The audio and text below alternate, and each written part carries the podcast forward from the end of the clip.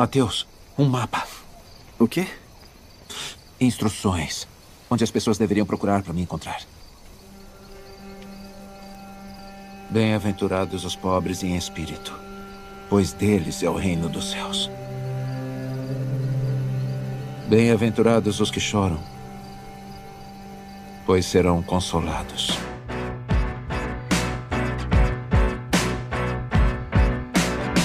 Melhor que ser um influenciador digital é ser um influenciador do reino de Deus. E com essa frase de impacto, nós começamos mais um EBDcast. Eu sou o irmão Felipe, aquele que gosta de fazer piadas sem graças.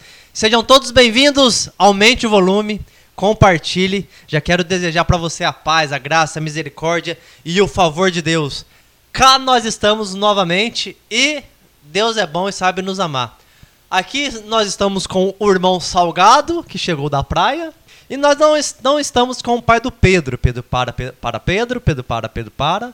Já confundi, só sei que o Pedro é uma parada. O pai do Pedro, que é o, o presbítero Guilherme, está cuidando do Pedro, o nosso querido e pequeno irmão Pedro. Mas hoje vai fluir. João Gabriel está novamente aqui conosco. Glória a Deus, pois venceremos. E se eu bananei, vocês me perdoam e vamos tocando bar.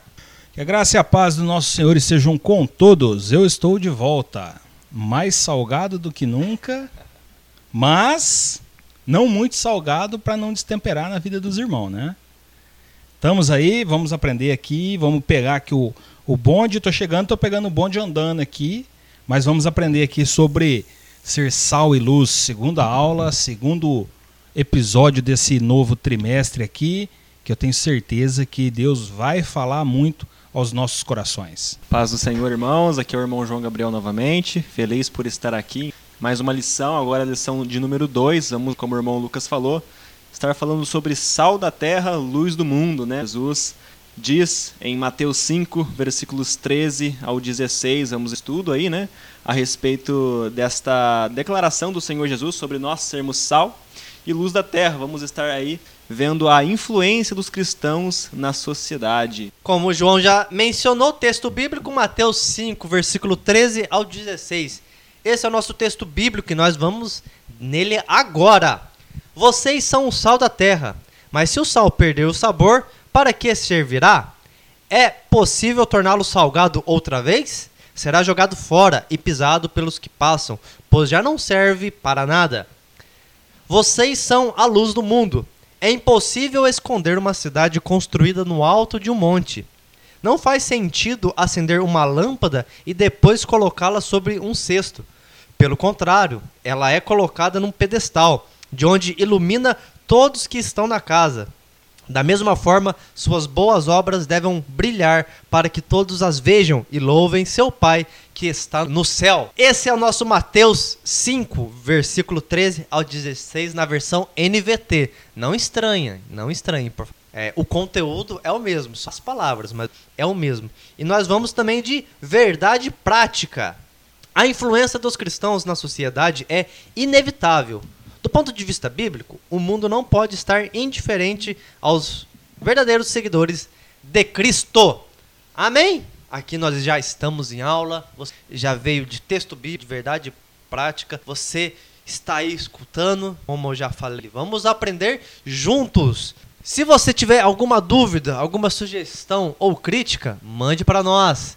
Instagram, palavra compartilhada. Facebook, palavra compartilhada também. Não é palavra compartilhada também, é só palavra compartilhada, tá bom? Não vai pular é, palavra compartilhada também que você não vai encontrar. Hã? Então vamos lá, de primeiro tópico. Nosso primeiro tópico: o sal tempera e conserva. O irmão Lucas está bom para falar de sal. Ele, um final de semana na praia, está propício para isso. Hã? Você entendeu o trocadilho. Então vamos lá. Primeiro tópico com os seus subtópicos, são três subtópicos, três pratinhos de subtópicos. Primeiro subtópico, definição. Segundo, a importância do sal. E terceiro, o cristão como sal. Nós vamos tentar aqui, pessoal, nós vamos tentar juntar aqui o tópico 1 e 2, mas nós vamos tentar trazer algum subtópico do terceiro tópico para o primeiro e depois também vamos tentar trazer ali um, um subtópico ali no segundo para trazer um bem bolado, que- que o terceiro subtópico vai falar sobre sendo sal, sendo luz e a influência cristã. Então nó- nós vamos trazer aqui um, um bem bolado aqui para aprender tudo junto, porque na verdade os- o, o tópico 3 vai trazer tudo isso. E pelo que nós temos aqui, nós vamos conseguir falar bem dele já junto aqui. Por causa que o primeiro tópico é reservado somente para trazer esse estudo sobre o sal. E o segundo é, tópico vai falar somente sobre a luz. Então eu acho que nós conseguimos fazer esse bem bolado. Certo? Então vamos lá. O nosso primeiro tópico falando sobre o sal, o sal tempera e o sal, e o sal também conserva. Vamos lá. Só para trazer aqui para vocês que eu achei bem legal na na nossa Bíblia Almeida corrigida, você vai ler ali no versículo 13 sobre o sal insípido. Insípido. Insípido, falando, corrigindo minha palavra. Insípido. Ele vem do, do, do grego moraiano, moraiano, que é o mesmo de é, do sentido de ser tolo. Ele, ele vai falar que o, a palavra moraiano no grego ele tem o mesmo sentido de que uma pessoa fazendo tolice. Assim é o, o sal insípido. Aquele que é insípido é uma pessoa tola. O que, é uma pessoa tola nesse conceito que nós vamos aprender? Nós vamos aprender aqui nesse conceito é aquele que não pratica os ensinos do Senhor. Então, é isso que vai trazer. Então, nós vamos aprender aqui três definições, três possíveis definições da palavra sal. Da palavra sal também no grego alas, palavras alas no grego. Nós vamos aprender aqui três possíveis definições. Separei aqui, ó, as três seriam o primeiro como um, o sal como tempero, como nós usamos aqui nos nossos dias a dias. O segundo seria como fertilizante ou adubo para adubar a terra que se usava. O terceiro como conservante. Nós talvez não, porque hoje nós temos geladeiras. Mas no tempo dos nossos avós não era, não tinha geladeira. Nossos avós ou bisavós, para quem for mais novo aí, eles não tinham geladeira. Então se conservava muita a carne no, no, no sal ou também na gordura, né? Mas nós vamos aprender aqui sobre esse sal como conservante. E também no o quarto, a quarta definição como sabedoria. Nós vamos ver que os rabinos usavam a palavra alas como sabedoria, não é o sal como sa sabedoria, mas a palavra em grego também com o sentido de sabedoria. OK?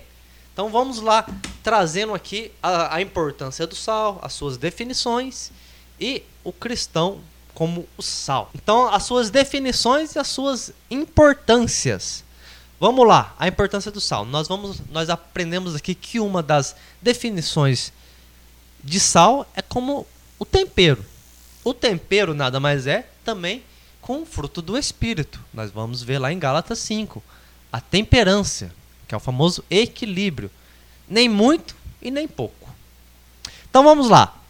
Como cristão, nós vamos trazer para as nossas vidas.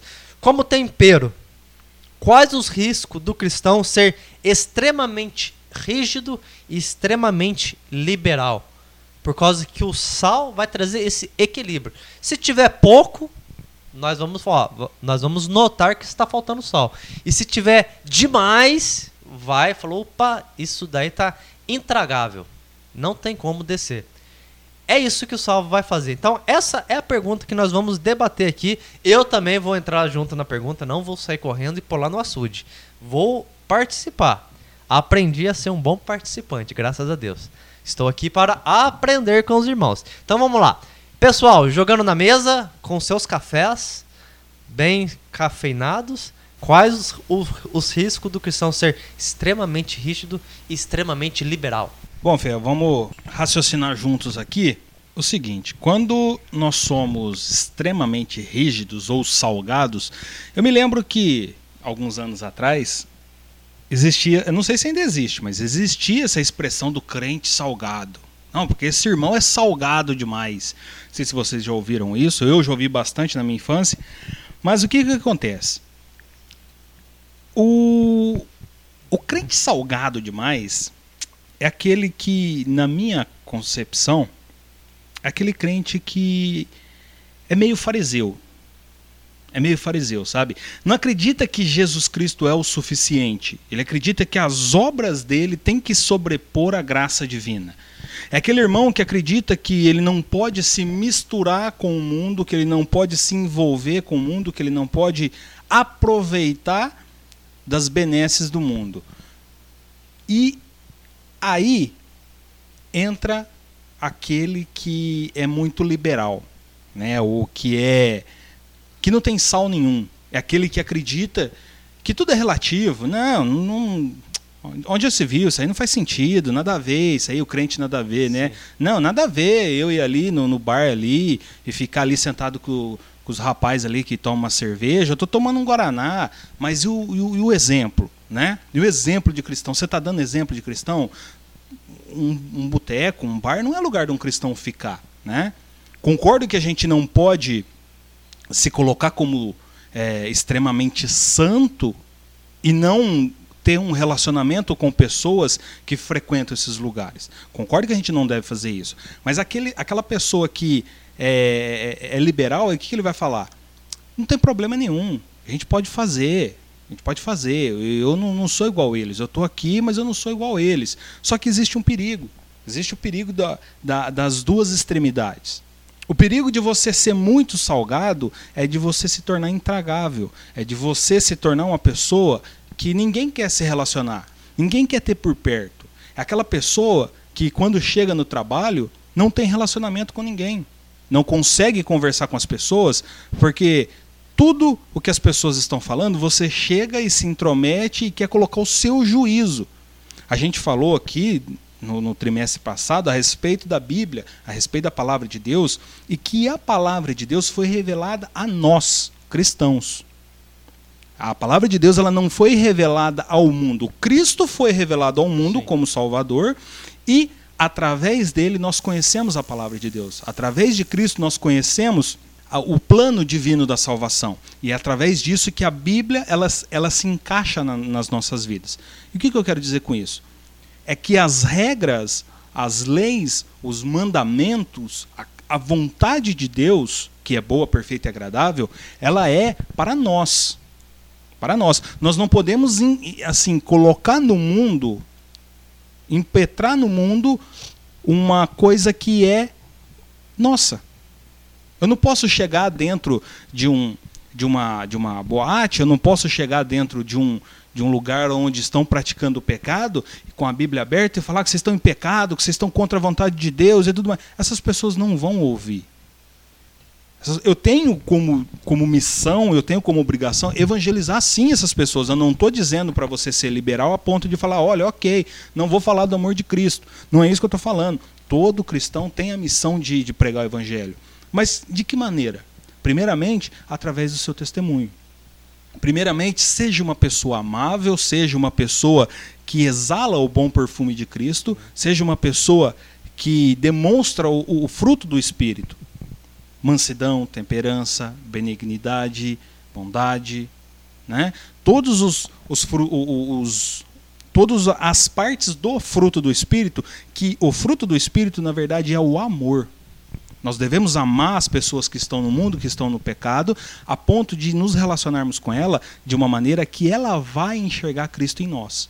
A partir daí, nós levamos Cristo até ela, nós apresentamos Cristo para ela e a pessoa se converte, se entrega, entende o seu estado de homem pecador e a partir desse momento aí começa o processo do discipulado, onde a Bíblia, a lei, onde tudo o que é vontade de Deus começa a ser colocado para a pessoa como uma maneira correta de se viver, né?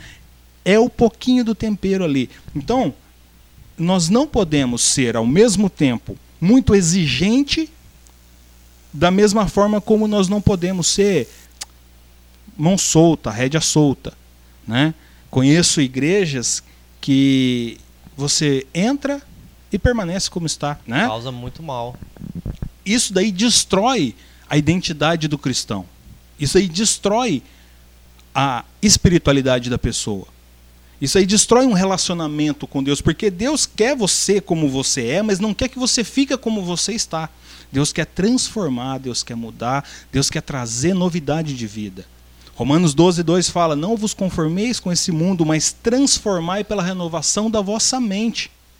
Ou seja, não se conforma com o mundo e transforma ele. Não seja igual a ele, seja sal, seja luz. É isso que Romanos 12 está falando.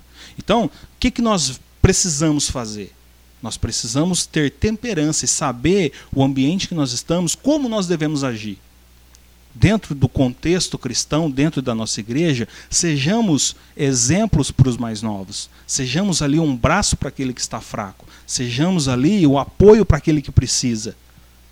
Porque um dia nós também precisamos desse apoio. Um dia nós também precisamos de irmãos que foram sal e foram luz na nossa vida. João Enalta, na primeira aula nossa, no nosso primeiro EBDcast, ele falou muito bem disso também, da importância de você ser um livro aberto, melhor falando, uma Bíblia aberta para outras pessoas. Esse talvez seja o melhor testemunho. Com certeza, o pregar é essencial o evangelizar é para todos os cristãos, não é somente para o pastor, não é somente para o evangelista e missionário, é para todos aqueles que se dizem cristão.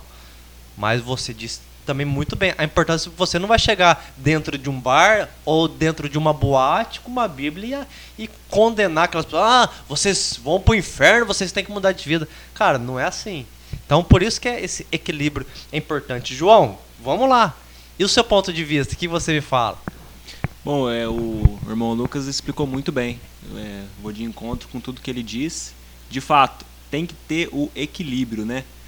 Porque pouco sal, falta aquele gosto, né? Sim. Quando a gente falou sobre a definição do sal, um, um dos das finalidades do sal é isso, né? É dar o gosto, dar aquele tempero fundamental. Então, se falta o sal, tá faltando algo ali.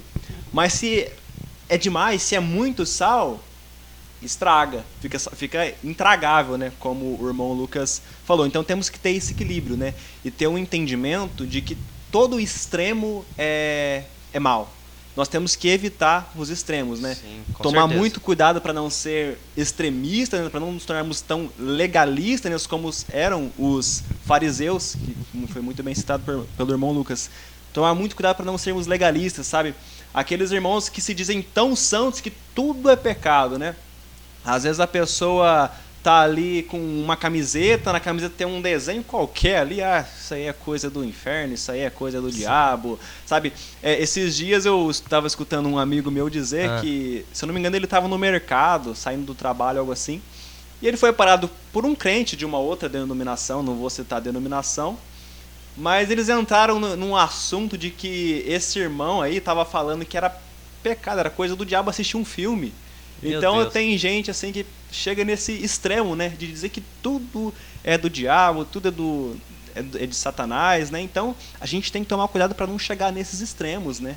Porque nós vemos aí na história da igreja exemplos disso, de crentes extremistas, né? E toda essa extremidade dessas pessoas, de, certo, de certa maneira, levam muitas pessoas a zombarem do evangelho. As pessoas zombam disso se torna motivo de chacota para os outros. Então temos que tomar cuidado com, é, com, a, com esse extremismo, né, de que tudo é do diabo. E da mesma forma tomarmos muito cuidado para não sermos liberais, né? Nós vemos aí hoje, né, o mal que é a teologia coach, né? A Com teologia certeza. que Isso assusta demais. massageia ali o ego das pessoas. Olha, você é o queridinho, você é o centro da vontade de Deus, você é o cabeça, é, Deus te aceita do jeito que você é, o que é uma mentira isso. Certeza, Porque se isso fosse verdade, Jesus jamais diria: necessário vos é nascer de novo. É isso. É necessário que você nasça de novo. Como você é por natureza? Você é pecador. Como você é por natureza distante de Deus? Paulo vai dizer em Romanos que não há um justo sequer. Todos estão debaixo do pecado. Todos são pecadores, todos pecaram e destituídos estão da glória de Deus. Então nós temos que dar o tempero necessário ao mundo para dizer: olha, você precisa se arrepender, você precisa se converter. essa é a verdade da palavra de Deus. Então temos que pregar sim de forma correta a palavra do Senhor, não massageando o ego das pessoas. Temos que repreender é, as coisas maus que as pessoas fazem. Temos que pregar o verdadeiro evangelho, o evangelho do Senhor Jesus, que é evangelho de salvação. Então tem que ter esse equilíbrio. Não tomar muito cuidado para não chegarmos ao liberalismo, como nós vemos hoje com a teologia coach, e não sermos extremistas, né, como legalistas, como os fariseus da época. Esse é o cristão que tempera. Esse é o cristão que tempera. Aquela medida ideal. Muito bem. E agora sim, já que vamos trazer um bate-papo. Eu também vou nesse sentido. Temos que tomar muito cuidado com o radicalismo. Não é ser muito extremista que a gente vai que vai fazer a diferença. Muito pelo contrário, o João falou muito bem. Quando está muito salgado, se perde, você tem que jogar fora, porque estraga. Porque você pôs muito sal, estraga. É, não tem como consertar quando tiver muita coisa. Então, quando você vem com aquele radicalismo, é o que, que vocês falaram também, é bem fariseu. Você põe aquela veste de santidade suprema, todo mundo está errado, só você é o santão. E não é bem assim. Isso não vai evangelizar ninguém. Isso vai afastar as pessoas. E também você ser liberal, cara, é assustador. Porque é necessário ter uma mudança. É necessário nascer de novo. Não tem como você entrar no reino dos céus e não nascer de novo. Nós aprendemos muito bem. Bem-aventurados os pobres de espírito plenamente satisfeito é aquele que reconhece o seu estado pecador, porque dele é o reino. Então, quando você reconhece já o teu estado pecador, miserável, que você está afastado de Deus e que precisa de um Salvador, que esse Salvador é, Je é Jesus Cristo, o Filho de Deus, o reino é seu imediatamente. As outras promessas, como nós aprendemos, serão futuros. Mas quando você reconhece isso, você entra no reino do céu instantaneamente, na mesma hora. Então, esses mandamentos são para nós cristãos. Nós também não devemos cobrar de pessoas que não são cristãs esses mandamentos. Mas vamos lá. Uma pergunta para nós bater um papo. Qual, qual que seria a melhor forma de temperar esse mundo? Se é que, que existe um, uma maneira ou uma receita de bolo. Lógico que não. Não vamos trazer aqui uma via de regra que é desse jeito e ponto final, passou disso, não existe. Não é assim. Mas vamos só bater um papo, que nem o João falou. Que o, que o irmão foi parado lá e o cara até condenou filme. Cara, hoje, talvez uma maneira bem legal de se evangelizar é através de filmes. Lógico, filmes legais, filmes bons. O Lucas trouxe também no trimestre passado aquela analogia que ele fez, que ele viu um, um vídeo de um pastor trazendo sobre o filme do, do Homem-Aranha, é, o terceiro lá, né? Sem volta para casa. É, ele falando, o pastor viu uma analogia ali sobre redenção. Olha que, que maneira legal de se evangelizar. Porque você condenar uma pessoa que gosta de filme, cara, você não vai ganhar ela, você vai perder ela. Você vai perder ela. Não adianta você jogar pedra e crucificar a pessoa que você vai perder. Então, hoje, nós vemos que existem várias maneiras de como evangelizar. Então, vamos lá. Qual, assim, no, no, no, ponto de vista nosso, simples, só para bater um papo legal aqui, qual que seria uma forma de temperar, João? O que, que você me fala? Tá, uma forma de se temperar. Foi um pouco daquilo que eu falei na, na aula passada, né, sobre o nosso exemplo. Então, eu estava falando há pouco do, do extremista, né? Sim. Essa pessoa extremista, ela acaba se tornando uma pessoa chata né? Ninguém, quer... ninguém, tá, quer, ninguém quer ficar perto daquela pessoa. Sim, louco. Tem gente que evita ir na igreja muito por causa dessas pessoas. Né? Nossa, isso, isso, é, isso é ser cristão? É ser radical a esse ponto? Ser chato desse jeito? Então, a maneira, a forma A melhor maneira da gente temperar o mundo hoje é seguindo o padrão bíblico. O que a Bíblia nos apresenta como nós devemos andar. Como os apóstolos andaram, como o Senhor Jesus. Sim. O Senhor Jesus ele é o maior exemplo a ser seguido. né? Amém. O maior exemplo a ser seguido. Então, uma, a forma correta, a melhor maneira de se temperar o mundo é seguindo os passos de Jesus. Jesus ele era uma pessoa humilde, Jesus era uma pessoa que possuía uma mansidão incrível, ele sempre estava ali para ajudar, ele estava à disposição das pessoas. Jesus mesmo disse que ele não veio para ser servido, mas para servir. Precisamos ajudar o nosso próximo, isso com alegria. Precisamos dar um bom testemunho. Por exemplo, eu esses dias estava no trabalho e eu senti a presença de Deus ne- nesse ato, num ato que que eu decidi fazer ali. Eu estava no trabalho e tinha uma moça, ela, ela é de outra cidade, ela foi na loja lá comprar uma coisa lá. E ela estava com o bebê dela, com a, com, a criança, com a criancinha dela. E eu achei aquela criança muito bonitinha, uma, assim, uma belezinha. E eu passando por ela assim, falei, nossa, eu vou, eu vou falar da, da criança para ela, né? E eu falei, nossa, é uma, teu, teu filho né, é uma, é uma belezinha, ele é muito bonitinho, parabéns né, pelo teu filho. Então, assim, eu diria que a gente tem que ter um bom humor. A gente vê muito crente hoje mal-humorado, né? Pessoas são muito chatas. Então a gente tem que estar com, sempre com bom humor. A gente tem que ser pessoas simpáticas, pessoas alegres, né? Conforme a palavra nos diz, conforme a palavra nos apresenta. Então a gente tem que estar sempre dando um bom testemunho e conforme a palavra nos manda dizer, seguir aqui os passos da palavra do Senhor.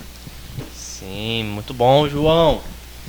Melhor maneira se evangelizar, com certeza, um sorriso, um Deus te abençoe. Pra, por mais que a pessoa.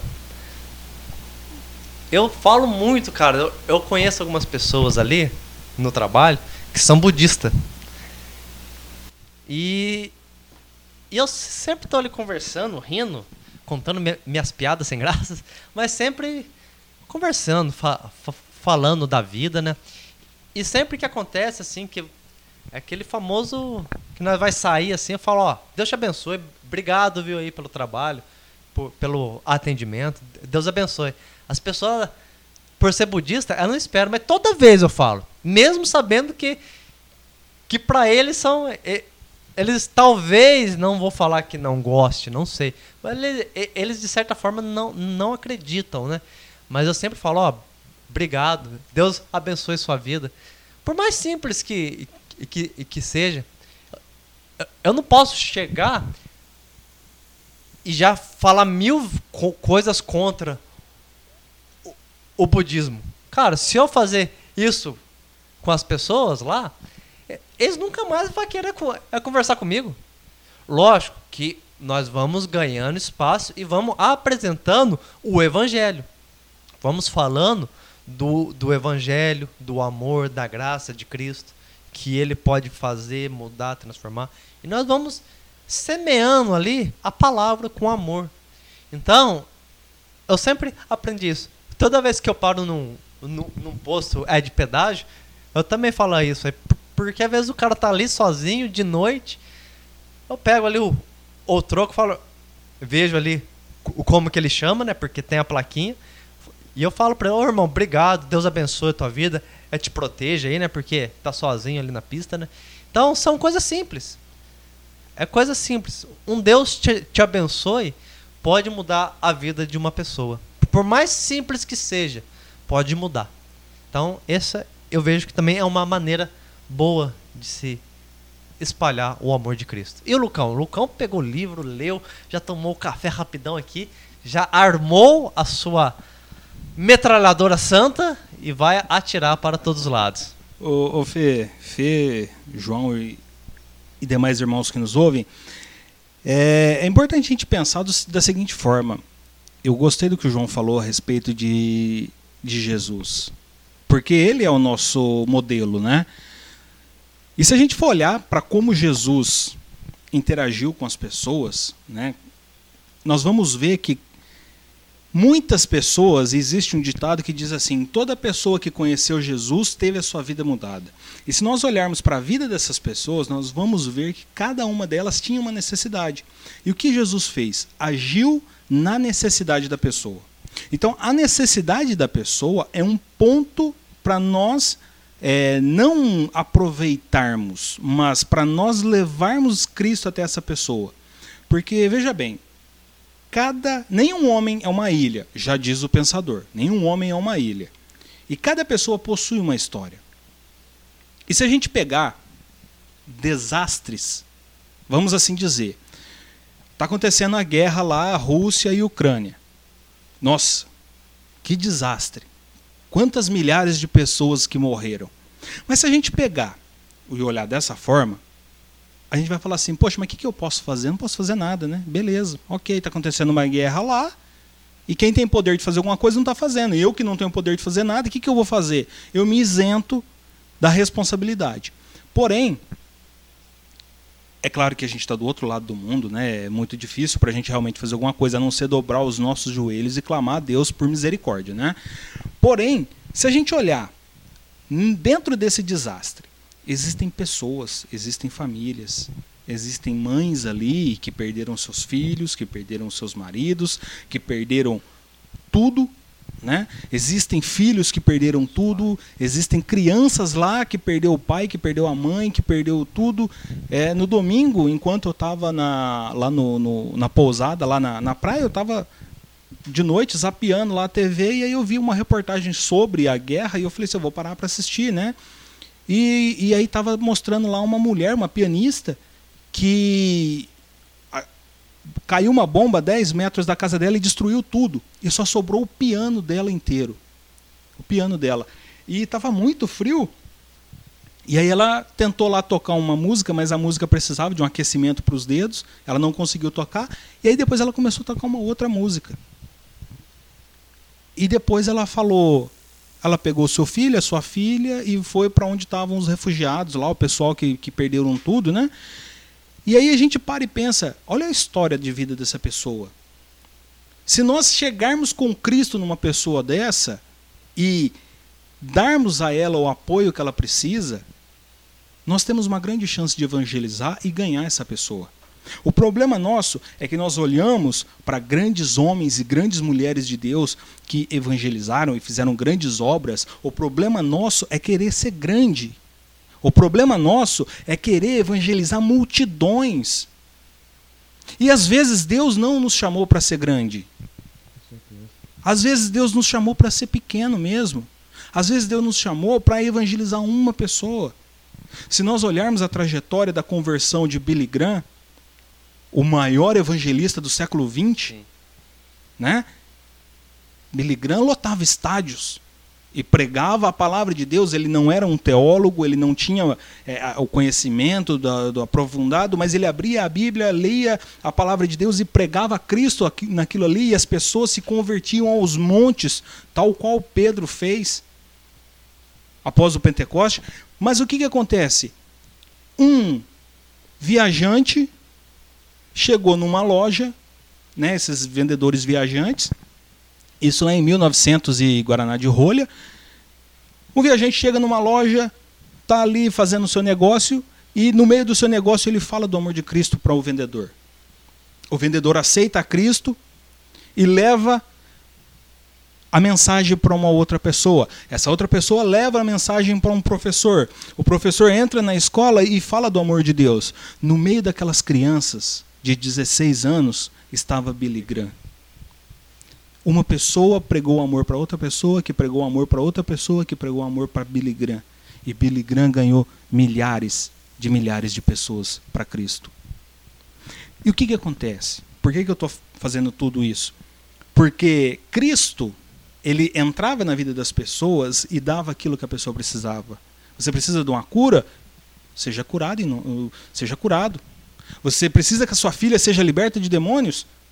Está liberta. Você precisa que o seu servo seja liberto, seja curado? Está curado. Né? O centurião romano chega, o senhor não precisa nem ir lá. Só manda uma palavra.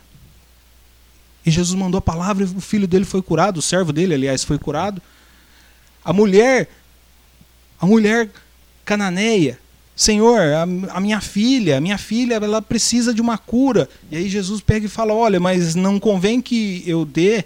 Né? O pastor pregou sobre isso na, Ciro Fenícia, né? Ciro Fenícia, exatamente, a mulher Ciro Fenícia. O pastor pregou na, na quarta-feira. Tá, não convém que eu dê o alimento do- do- dos filhos aos cachorrinhos, mas os cachorrinhos também comem da- das migalhas que caem do chão, e aquilo parte o coração de Cristo, e Cristo dá o que ela precisa. O jovem cego, o que, que você precisa? Eu quero ver, então veja.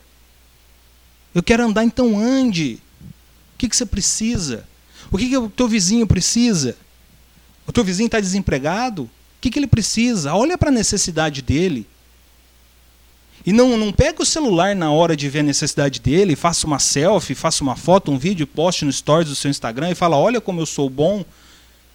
Não, não faça isso não. Veja o que o seu vizinho precisa, veja o que o seu funcionário precisa, veja o que o seu pa- patrão precisa, veja o que o seu companheiro do trabalho precisa, veja o que aquela pessoa desconhecida precisa e leve até ela e a abençoe, porque você foi abençoado.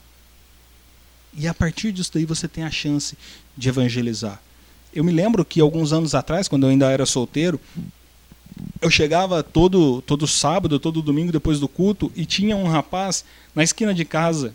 Ele era usuário de, de droga e ele sempre me pedia uma moeda, dois reais. Ele falava para mim, Lucas, você sabe que é para mim usar droga, mas eu preciso. Se ele não pega esse dinheiro comigo, provavelmente ele iria roubar. Provavelmente, e, é- e essa é uma questão que talvez entre no, no, no, campo da moralidade, se a gente deveria ou não contribuir, mas era a necessidade dele. Mas o que, que eu fazia ali? Senta aqui. Senta aqui do meu lado. Olha aqui, ó. Abria a Bíblia, lia, e eu orava com ele. Eu tenho certeza que um dia essa semente vai germinar no coração dele. Eu tenho certeza que essa semente um dia vai brotar e vai ter frutos. Eu tenho certeza que quando essa semente tiver frutos, não vai ser só ele, vai ser ele e os amigos deles que serão convertidos. Porque o Espírito Santo está agindo ali naquele coração. Eu poderia simplesmente ser salgado e falar: não, sai daqui porque você é um pecador, você é um usuário de drogas, eu não vou te dar dinheiro porque eu sou santo, eu não me misturo com gentalhas, eu sou tesouro, eu sou tesouro. O crente Kiko, né? É o crente Kiko, não se misture com essas gentalhas. Mas não é assim, não é isso que Cristo nos ensinou. Né? Aqueles dez cegos, todos eles foram curados, apenas um voltou. Os outros nove, o que que foi fazer? Ninguém sabe, a Bíblia não conta, a Bíblia não relata, mas provavelmente foi se prostituir, foi usar droga, foi beber, foi bater carro na árvore. Estou inventando aqui, estou fazendo uma, uma ficção, mas o que, que acontece? Nós precisamos entrar na história de vida das pessoas e transformar. Nós precisamos ser pequenos nessas evangelizações. Nós não podemos ser grandes. Nós não podemos querer ser grande. Nós não podemos querer aparecer mais do que a obra de Cristo na vida dessas pessoas. Seja como Cristo. Por onde você passar, o que as pessoas precisar, entregue a elas. Você tem o Evangelho.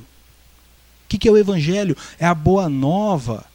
É a notícia de que o Salvador já veio, de que o Salvador já pagou o preço pelo pecado daquela pessoa. Carregue isso com você e entregue isso para as pessoas. Isso é que nós precisamos fazer. É ser assim, bem temperado. E por onde nós caminharmos, por onde nós caminharmos, levar o bom perfume de Cristo. Amém, pessoal. Falei que a metralhadora estava carregada, hein? Hã? Vamos lá, vamos. Então vamos lá. Falamos sobre o tempero. Vamos falar agora sobre como um adubo, como um fertilizante, que nós vamos aprender essa definição também. Nós aprendemos que o sal naquela época também servia como um fertilizante para a terra. Então, para uma boa planta crescer forte e produtiva, é preciso adubar bem essa planta. Nós vamos aprender. Eu não sou agrônomo, eu não planto nem fe- feijão no copinho ali com, com algodão. Não faço isso. Já fiz no, no pré. No pré eu fiz isso, que a professora pediu. Mas vamos lá. Como o cristão pode fertilizar o ambiente? Nós vamos aprender aqui que todo sermão de Cristo, o, o de Itaquê, de Itaquê que nós aprendemos com o João na nossa primeira aula. Por isso que eu falo, eu estou aqui para aprender. Lógico que eu venho aqui, participo, gosto demais de participar, mas eu aprendo. Eu aprendo. Didaquê. Os ensinos de Jesus. Ele foi um didaquê. Ele ensinou ali os discípulos. Ele está ensinando os discípulos no Sermão do Monte.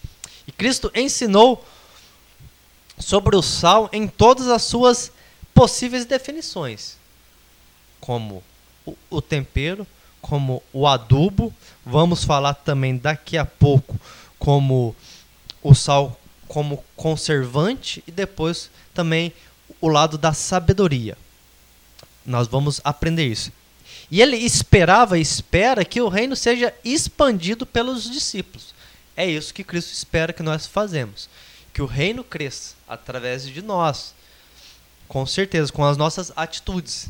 E isso precisa ser feito com sabedoria. Não estamos aqui por nós, mas estamos por Jesus e por Ele. Por Ele e para Ele são todas as coisas.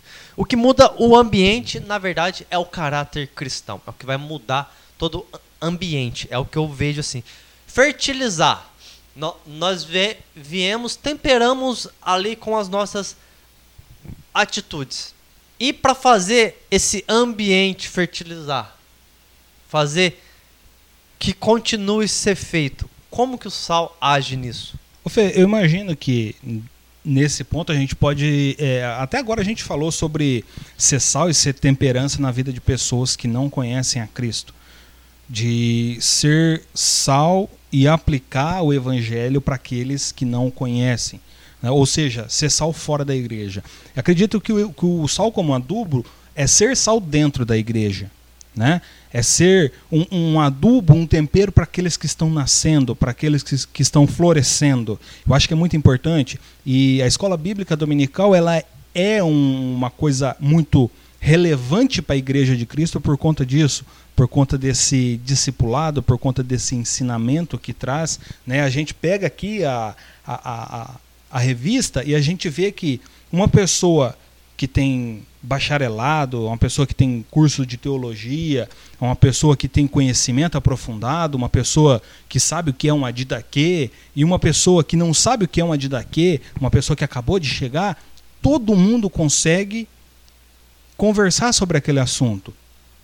Então, isso é ser sal. É quando os irmãos, é, isso é ser sal para adubo. Quando os irmãos se reúnem para fazer um estudo, quando os irmãos se reúnem para aprender, para ensinar, para compartilhar, na verdade, né? Eu acredito que essa seja a palavra mais adequada, porque eu nada sei, você nada sabe, nós nada sabemos. Quem sabe tudo é Deus, e Deus ele traz até nós e nós compartilhamos, né? Baseado no que é nossa nosso conhecimento, no, baseado no que é o nosso estímulo. É por isso que a última aula do do trimestre anterior foi muito importante para a gente falar a respeito da, da, da leitura extra além da Bíblia, para a gente ter conhecimento de palavras, conhecimento de efeito e causa para compartilhar, para poder, olha, eu entendi isso, a palavra de Deus ela é viva e eficaz e para cada um ela, o Espírito Santo ele vai trazer de uma maneira diferente. E é nesse compartilhar do pão, ou seja, de Cristo, né, a palavra viva revelada a nós, é que nós somos sal para adubo na vida do irmão. Porque se eu não compartilhar com você o que eu sei, se eu não receber o que você sabe que você compartilha comigo, de nada vale. De nada vale. Eu sou ali um salzinho que estou dentro do pote apenas. Mas é isso que eu entendo como ser um, um, um sal para adubo. É, é você tá ali no, no pezinho do irmão que acabou de nascer, sabe? Daquele novo convertido de a gente ver a pessoa chegar a Cristo, levantar as mãos e agradecer, né? E se render, na verdade, né? E, e, reconhecer que Cristo é seu Salvador, que Cristo é o seu Senhor. E aí nós vamos ali e nós chegamos ali junto dela. E a pessoa começa. E, e, é engraçado que todo novo convertido é aquele fogo, né? Tudo que você vai falar com ele, ele tem uma palavra de Deus, ele está na Bíblia, isso aqui, não sei o que tem, tal, tal, tal, tal. Porque Paulo fala isso? Porque Jeremias? Porque não sei o que tem? Porque pá. E às vezes, nós, como cristãos velhos, nós somos amargos, ranzinza, e nós vemos o irmão ali mastigando né, a palavra de Deus e, e, e nós queremos cortar. Não, irmão, porque você. E aí a gente acaba, às vezes, até matando, né? A gente, às vezes, acaba estragando, irmão. Né? Em vez de ser um sal para falar, não, irmão, tá, tá certo, é isso aí que a palavra de Deus fala. A não ser que o irmão traga uma, um- uma visão totalmente equivocada do que está sendo ali, aí nós temos que corrigir, obviamente, se nós sabemos da verdade, né? Mas nós vemos ali aquela florzinha nascendo e nós vamos lá e damos apoio a ele. Nós vamos lá, nossa, é verdade, irmão, o que você está falando aí, olha, eu tenho, sei lá quantos anos de cristão, ainda não tinha percebido dessa forma. O irmão vai sentir, poxa, né? Eu faço parte. Eu também posso contribuir. Deus também fala ao meu coração, né? É, traz aquele ânimo para a pessoa, para a pessoa poder prosseguir em conhecer a Deus. Porque esse é o grande segredo. É não apenas conhecer, mas prosseguir em conhecer a Deus. Amém. Eu confesso que eu tinha ficado meio em dúvida com a pergunta. Tinha ficado meio em dúvida com a pergunta, né? Sobre essa questão do fertilizante, né? O sal como fertilizante. Mas o que o Lucas falou abriu muito a minha mente. Então, até o que você falou, né? A gente está aqui para aprender também, né? Que eu não tinha ligado esse ponto. Se a gente está fertilizando uma coisa, então, então vamos pegar aqui o exemplo da, da semente, né? Se a gente está fertilizando é porque a semente foi plantada. E aí, a gente tem a parábola do semeador que o Senhor Jesus vai falar, né? E a semente é a palavra do Senhor. Mas a gente vê ali naquele, naquele, naquela parábola que há algumas terras ali que não são os solos, né? Que a, a, a semente não se desenvolve, né? O solo espinhoso, o solo duro, o solo raso, né? Mas há ali a terra boa, né? E nessa boa terra a semente germina e cresce. Então é isso.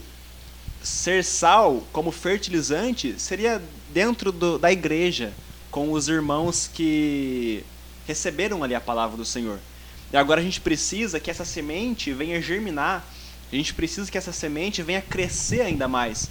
E é por meio da palavra do Senhor, por meio da instrução, por meio do ensino. Então é isso, eu concordo com o que o irmão Lucas falou. É muito importante a comunhão entre os irmãos. Por isso que nós aprendemos juntos. É por isso que o irmão precisa estar junto na igreja. E por isso que a igreja local é de extrema importância. Hoje, alguns já não se ouve tanto, mas ainda existe aqueles que combatem a presença da igreja local. Alguns combatem, mas já graças ao bom Senhor, muitos já se desfez. É de extrema importância a igreja local por isso. Fertilizar. É importante porque Paulo vai falar quando aqueles povo em Coríntios, né? Vai falar isso lá em Coríntios, né?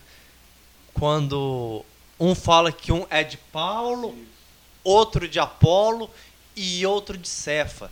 Meu querido, nós somos de Cristo. Ele, um plantou, outro regou, mas Cristo deu o crescimento. Por isso que é importante estar junto. É importante um cuidar dos outros. E só assim a gente é igreja, né? Que é, hoje em dia a gente vê essa questão da, da pessoa que se diz desigrejada, né? Mas a igreja possui um papel fundamental, né? Então a gente vê pessoas assim desprezando a igreja, mas se dizendo cristãs, né? Mas a própria palavra diz que a igreja é a noiva de Cristo, né? A igreja é vista como a Sim. noiva, então é o que alguma, algumas pessoas falam, né? Como amar a Cristo, mas odiar a sua noiva. Então a gente só é igreja. As pessoas dizem assim: não, eu não preciso de igreja, eu não preciso de pastor, eu não preciso ser instruído acerca disso pela igreja, porque eu sou a igreja. Mas a, a realidade é que a gente não é igreja por si só. A igreja ela é vista como o corpo. O corpo. E um corpo só é um corpo quando há a união entre os membros. Então a gente precisa estar em união, a gente precisa estar em unidade. Um membro amputado, ele apodrece, ele morre. Ele precisa estar unido com o corpo. Então é isso, a gente precisa dar valor para a igreja, a gente precisa dar valor na igreja local, a gente precisa estar em submissão ao nosso pastor, entender que ele é um homem de Deus que foi colocado ali por Deus. E é isso, a gente tem que estar nessa união. Muito bem. E aprendemos assim. Nossa, tá, tá bom bate-papo. Tá bom bate-papo, pessoal. Vamos aí junto, vamos aí. Agora nós vamos pro nosso terceiro aqui. Então vamos lá. Sal como tempero. Ele vem temperando, vem dando aquele gosto no seu equilíbrio certo. O sal como fertilizante vai preparar a terra, vai fazer aquela semente crescer. Agora nós vamos ver do o sal como conservante. O tempero do sal eu entendo assim, o, o tempero que vem, vamos dizer que de certa forma uma uma não é uma ordem, uma regra, mas é uma ordem, vamos dizer assim. O sal veio, temperou o ambiente, aquela pessoa, fertilizou a terra, a- o fruto foi abençoado e, e agora vamos aprender a conservar. Tudo nessa vida passa, tudo menos, porém, as palavras de Jesus. Céus e terras passarão, mas as palavras de Cristo, elas são eternas. Os mandamentos do Senhor são eternos. Então vamos lá. As atitudes de verdadeiros cristãos vão gerar resultados ou não? Como assim? Nós vamos precisar conservar. Agora, as nossas atitudes. As nossas a- atitudes. Com o tempo muda ou não? Lógico que com o tempo nós amadurecemos na fé. Mas nós o sal nos ajuda a conservar as boas atitudes? Ou com o tempo nós começamos, ah, não, não é bem assim que eu pensava. Começa a abrir mão de princípios. Agora, o sal, o, verdadeiro sal, vai manter o princípio e a, e a sã doutrina, né? A sã doutrina. Aquela doutrina cristã bíblica, né? A sã doutrina. Paulo fala bastante para Timóteo, né? Persevere na sã doutrina. Então, com o tempo de, de, cristian, de cristãos, corremos o, o risco de perder essas atitudes se não conservarmos bem ela? É, eu acredito que a gente está sujeito, né? A gente está sujeito a perder, é por isso que a gente tem que conservar. Eu até deixei anotado aqui é, a respeito do, do sal, né? Entre os povos orientais, o sal se tornou símbolo de fidelidade e constância. Era um símbolo para aquele povo, o sal. Símbolo de fidelidade e constância. Então a gente tem que ser fiel, a gente tem que conservar aquilo que é bom, aquilo que a palavra nos ensinou. Então é isso que eu entendo por conservar, conservar aquilo que a palavra nos ensina. Ô Fê, eu acredito que essa medida do sal, por isso que é importante ter a medida do sal, nem muito nem pouco, né, na medida exata, na quantidade necessária para aquele momento, é, ela- ele vai conservar, ele vai manter as boas atitudes. Porém, com o processo do tempo, nós vamos mudando. Se você parar e pensar, há 10 anos você era uma pessoa totalmente diferente do que você é hoje. Se você parar para pensar, do início da sua conversão para hoje, você é um cristão totalmente diferente. Porém, uma coisa que não mudou, ou pelo menos não deveria ter sido mudado, é a sua fé em Cristo. Você permanece com a sua fé, seja ela em momentos fracos, seja ela em momentos mais fortes, porém, a sua fé permanece. Ainda existe a sua fé. Uma vez que você elimina a sua fé, né? uma vez que você se afasta dos caminhos de Deus, uma vez que você briga com Deus e fala, olha, não quero mais saber de Deus, eu vou seguir minha vida sozinho e tal, e você tira aquela medida do sal da sua vida, é eliminado. A, su a, a sua a sua conservância é eliminada. Você já mu- muda totalmente. O que eu quero dizer com isso? Parece um pouco confuso, mas o que que eu quero dizer com isso? É que o sal, na medida certa, ele vai manter a sua constância dia após dia, para que você permaneça em Cristo. É, é- é esse que é o grande, o grande significado de você é, trabalhar na medida. Nem muito e nem pouco. Porque pouco sal é pouco Cristo. É pouco relacionamento cristão. Né? Tanto é que Jesus, aqui, quando ele está falando né, para os discípulos, sejam sal e sejam luz, ele não está falando assim, olha, seja sal e seja luz. É sejam no plural. É sejam num conjunto. Ou seja, você, quando se mantém na fé, você se mantém em grupo, você se mantém no corpo de Cristo. A, o- a conservância do sal te traz isso. essa manutenção de vida cristã. Uma vez que você elimina essa conservância, você elimina sua fé. Você se elimina do corpo de Cristo. Você é, você se extrai do corpo de Cristo.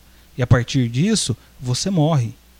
Porque você vai estar em pecado e o salário do pecado é a morte. Porém, a conservância do sal traz isso. A manutenção da sua fé em Cristo.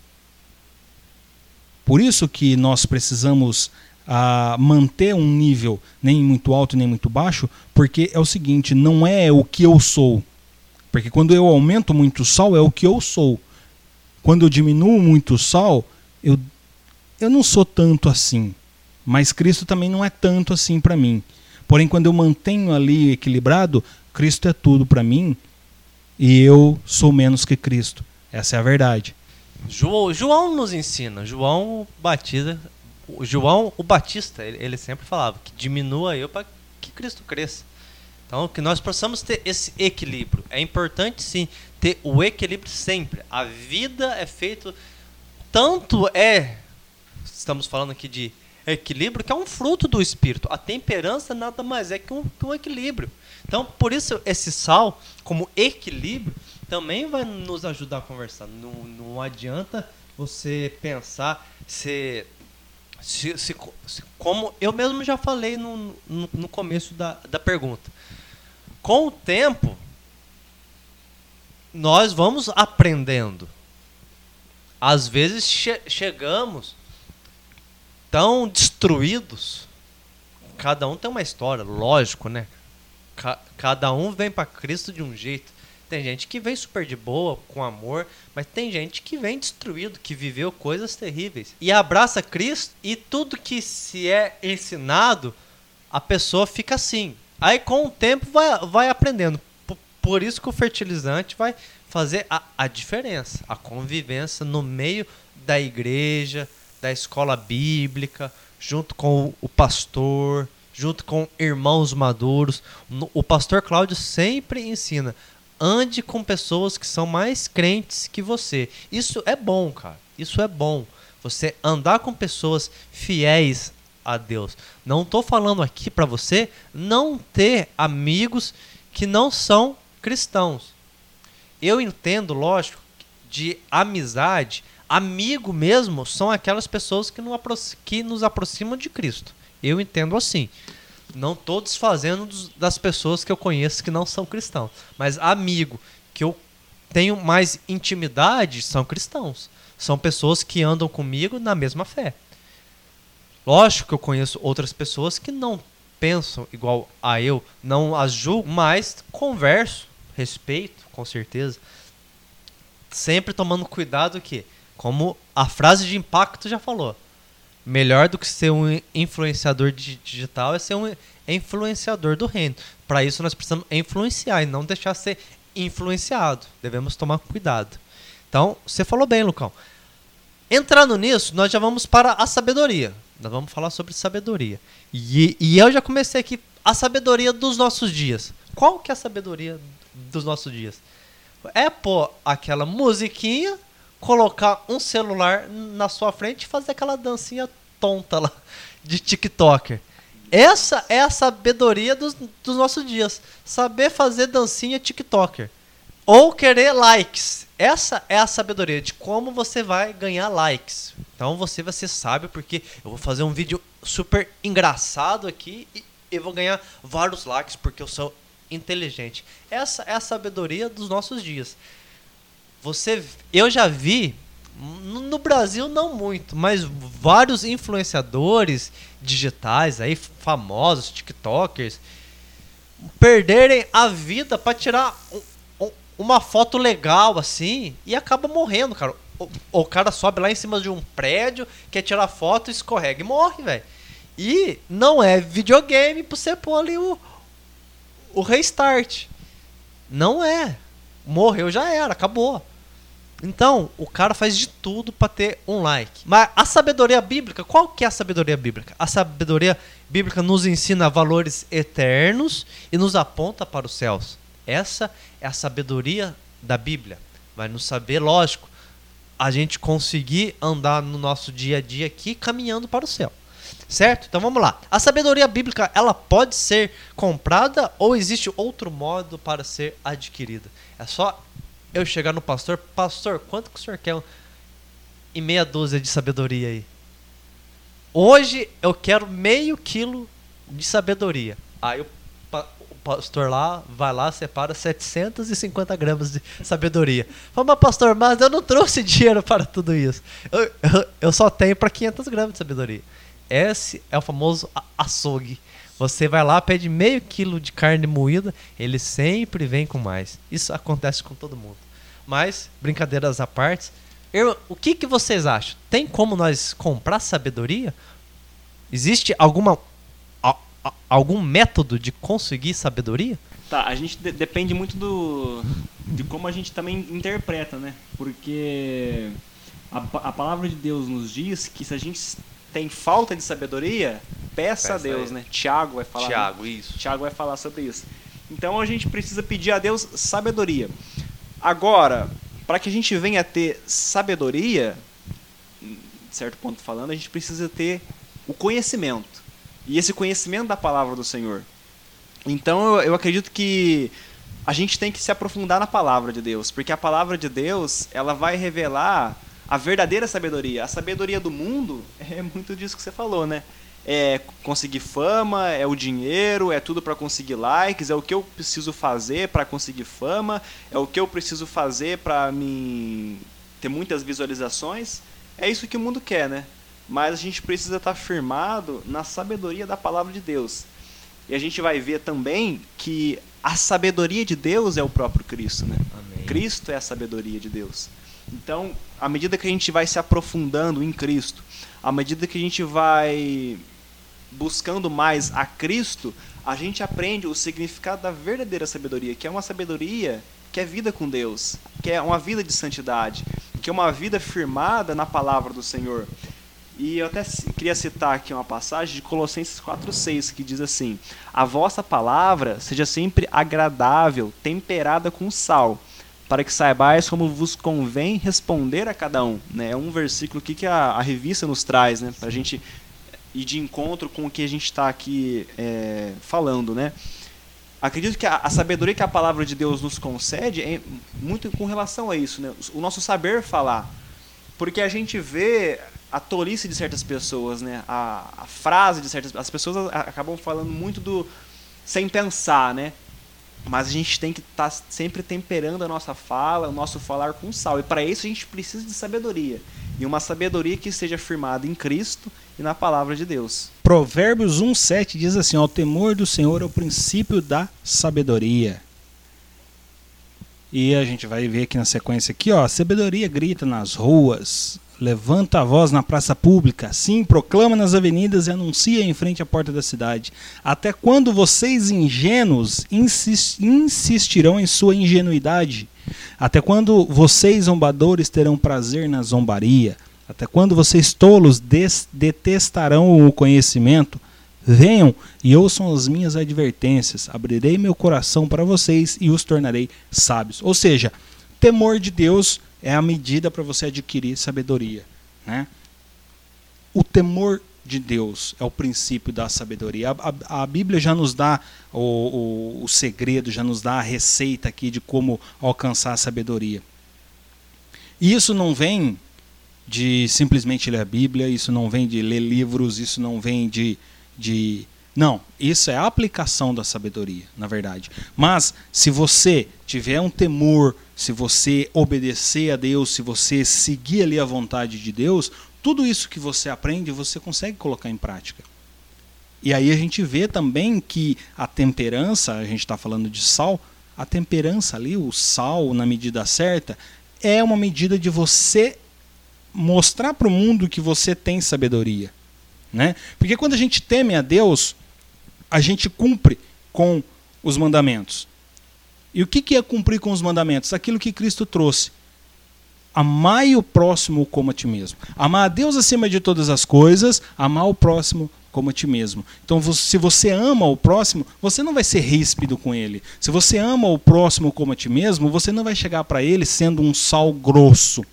sendo um sal totalmente destemperado ali, sendo maluco da cabeça, maluco das ideias. Não, você vai chegar na medida certa, na medida adequada, da forma como você gostaria de ser tratado, né? Então, nisso nós mostramos que nós temos o temor de Deus. Nisso nós mostramos que nós temos sabedoria. A sabedoria vem através do temor de Deus. Aprendemos muito bem também que ser sábio não é só saber, é pôr em prática. Porque não, não, não adianta você saber aquilo que você tem que fazer e não colocar em prática. Ser sábio também não, não é só é, colocar em prática, é não é, é saber que nós devemos fugir daquilo que é errado. Por mais que não tenha ninguém nos olhando, humanamente falando, porque os olhos do Senhor contemplam todos, bons e maus. Então, quando não tem ninguém olhando, nós também devemos fugir daquilo que é errado, porque nós vamos aprender que pecado, como nós vamos aprender nos, no trimestre, não é só quando a praticamos, é quando está na nossa cabeça e desce no nosso coração. Com o desejo de fazer. Se você tiver o desejo de praticar, você nem precisa praticar, você já pecou. Só tendo aquele desejo, por mais pequeno que seja, de praticar aquilo que é errado, você já pecou. Então tome cuidado quando não tem ninguém vendo, você pensar, ah, então eu vou, vou pecar aqui porque não tem ninguém vendo aqui. Vou... Cuidado, seja sábio, fuja do que é errado, fuja do, do, do que é mal, tenha temor, respeito ao Senhor. Amém? Agora só uma pergunta aqui. Lucão, você já ensaiou alguma dancinha do TikTok, cara? Como um bom profissional de marketing, né, eu preciso estar a, assim atualizado das mídias, né? E o TikTok é uma mídia, mas eu prefiro ser um bom cristão e eu não estou atualizado das mídias. Eu não tenho sequer o TikTok instalado no meu, no meu telefone. Então, graças ao bom Deus, eu ainda não ensaiei e pretendo não ensaiar nenhuma dancinha de TikTok. Depois dessa, nós encerramos o primeiro tópico.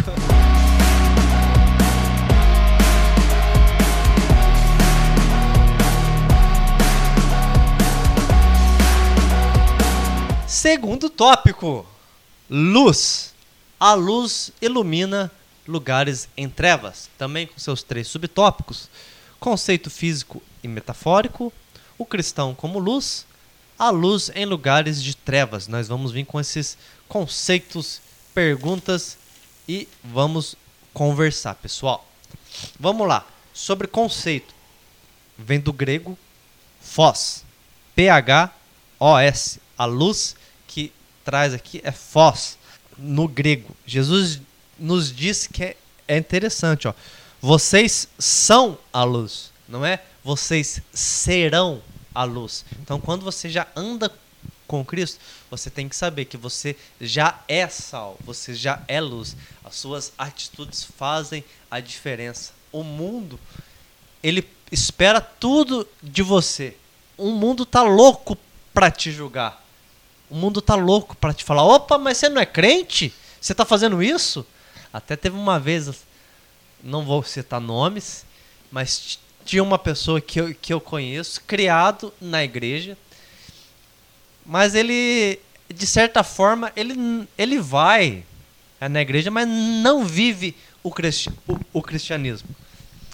E, e nós estávamos lá conversando. Tava eu, essa pessoa e mais três pessoas.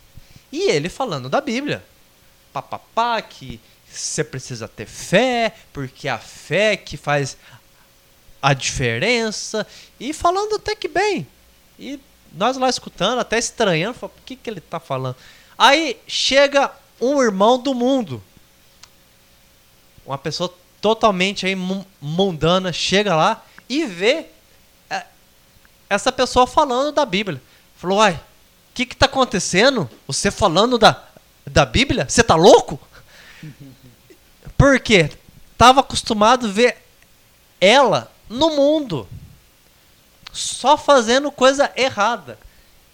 E ali falando a da Bíblia, até estranhou, já julga, já condena.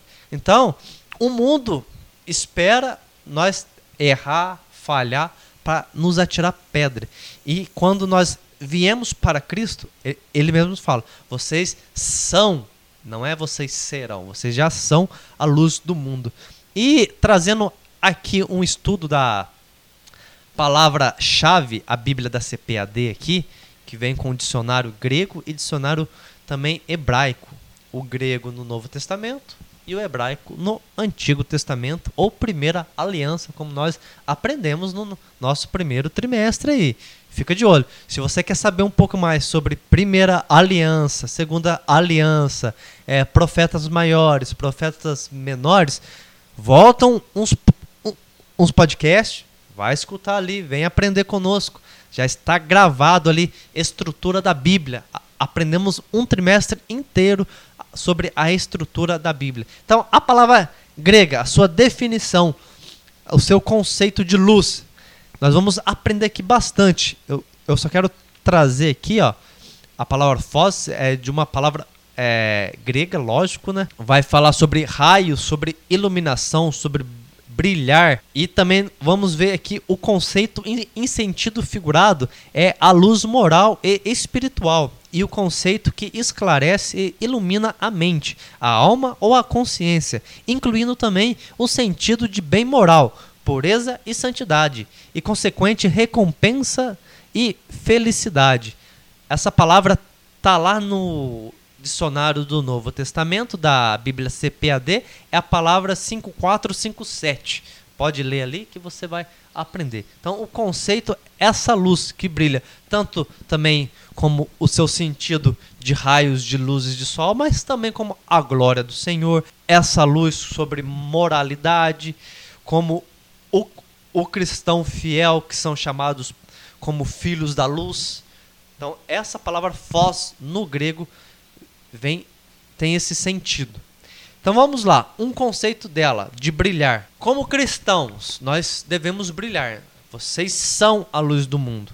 Essa luz deve brilhar somente na igreja ou fora da igreja também? Ou só brilha nos domingos de Santa Ceia? É, a Bíblia fala que a gente precisa ser luz e não pisca-pisca, né? Não. Pisca-pisca é os TikTok. Pisca-pisca é os TikToker. Mas, ô, ô Fê, a gente precisa ser luz em todo o tempo. Ah, quando, quando eu comecei a, a ler um pouco, a estudar um pouco sobre luz aqui por conta dessa lição, eu encontrei algumas informações que ainda não são confirmadas, né, porque eu não aprofundei, mas dizem que na, na, naquela época lá do, do, do, da Bíblia, né, na época que foi escrito a Bíblia, eles construíam as cidades nos topos das montanhas e eles revestiam o muro com calcário. Porque que acontece? Batia o sol ali e aquele calcário refletia a luz. Então a, a, cidade era meio que reluzente, meio resplandecente. E de noite, né, toda aquela aquela iluminação que era colocada ali, então a, a, a luz, a cidade ficava bem aparente à noite e de dia ela aparecia também bastante por causa do reflexo do sol. Então nós vemos nesse exemplo que o cristão ele tem que aparecer, ele tem que não que ele tem que aparecer por si só, mas ele tem que parecer cristão, ele tem que se destacar por ser cristão, né? A, a Bíblia fala que você não pega uma luz e coloca ela debaixo da cama. Não, você coloca ela num lugar alto para poder iluminar todo o cômodo. Então, Cristo nos coloca em lugares altos, por muitas das vezes na vida, não é para nos abençoar única e exclusivamente, obviamente que sim, porém é para que nós sejamos uma, uma luz, para que nós sejamos um diferencial. Às vezes nós estamos em um, um grupo de pessoas, às vezes nós estamos em um, um, um, trabalho, na faculdade, onde seja, e nós somos colocados em um lugar de destaque. Aí nós pensamos, poxa, eu sou bom, né? Eu sou inteligente, poxa, eu sou magnífico, magnânimo, eu sou tudo isso e muito mais, porque eu sou top aqui. Não, Cristo está te colocando aí para que você venha resplandecer a luz. Para que as pessoas possam olhar para você e falar assim: nossa, como você é diferente. O que, que tem de diferente? Aí a pessoa vai fazer uma exegese da sua vida e vai ver que tem Cristo na sua vida. E aí a pessoa vai falar assim: Poxa, eu quero Cristo para minha vida também. Né? É por isso que nós somos chamados para ser luz. E também dentro dessa questão de ser luz, eu me lembrei de, de uma cena do Senhor dos Anéis, o terceiro filme.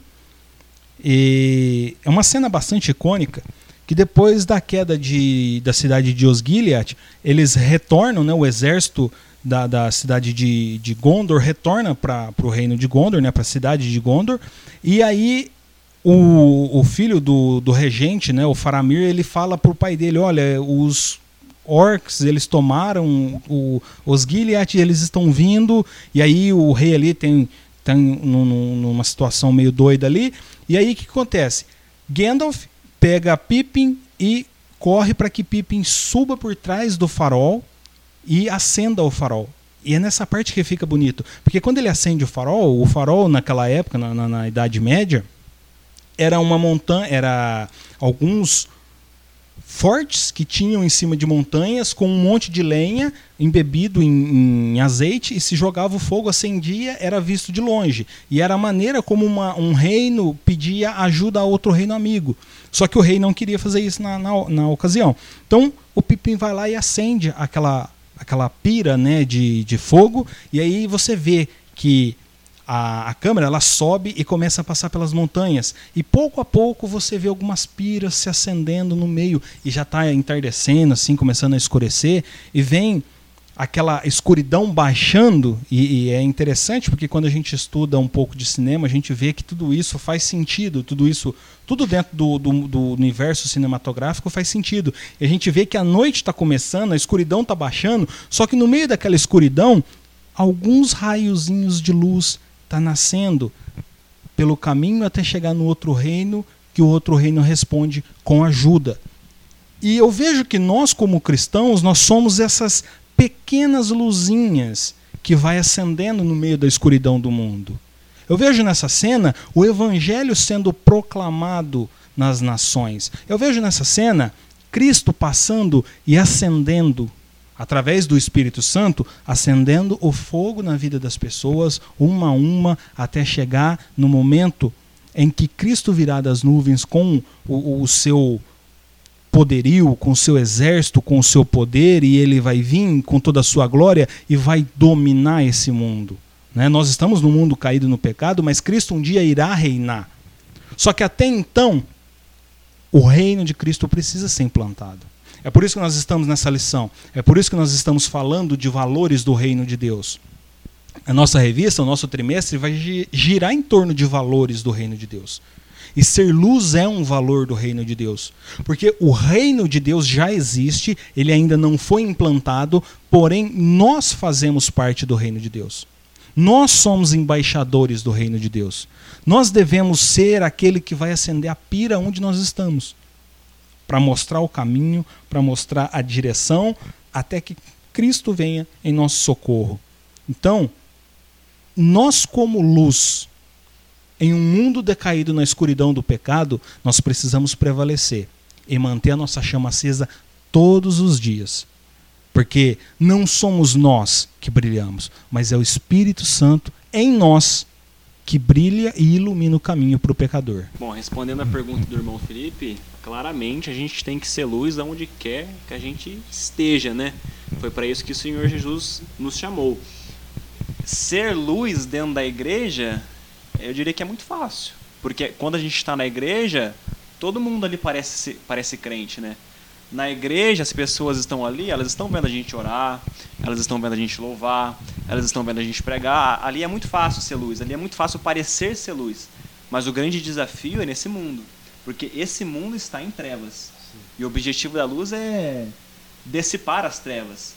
E para que a gente venha entender o que é ser luz, eu trago aqui uma passagem de João 8, versículo 12, na qual o Senhor Jesus diz: Falou-lhes, pois, Jesus outra vez, dizendo: Eu sou a luz do mundo. Quem me vê, quem me segue, não andará em trevas, mas terá a luz da vida. Então, um dia nós estávamos em trevas, mas Jesus, que é a luz da vida, ele iluminou essa luz em nós pela sua palavra.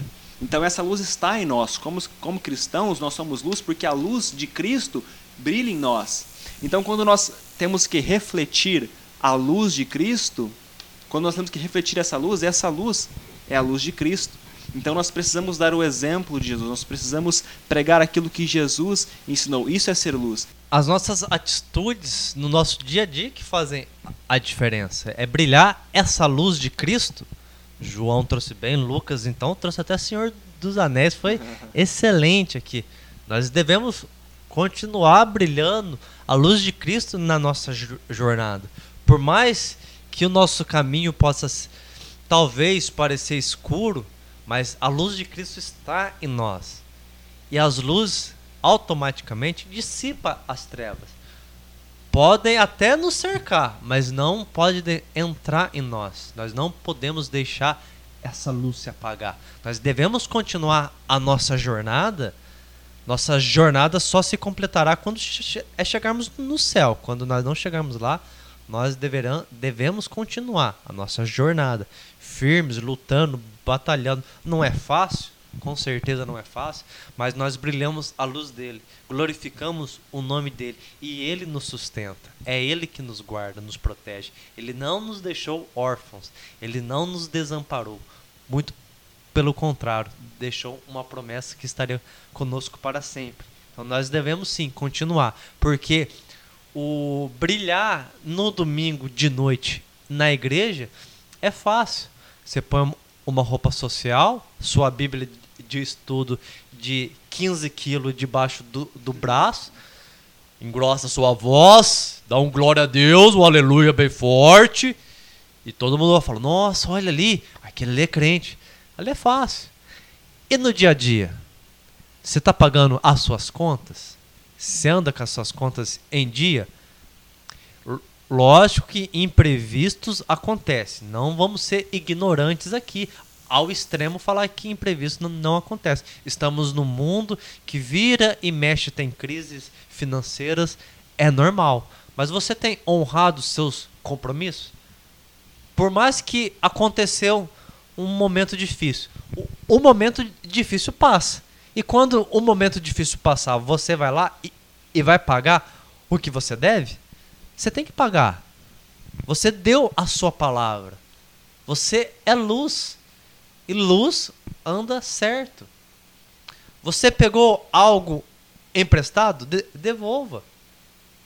Então, são coisas simples.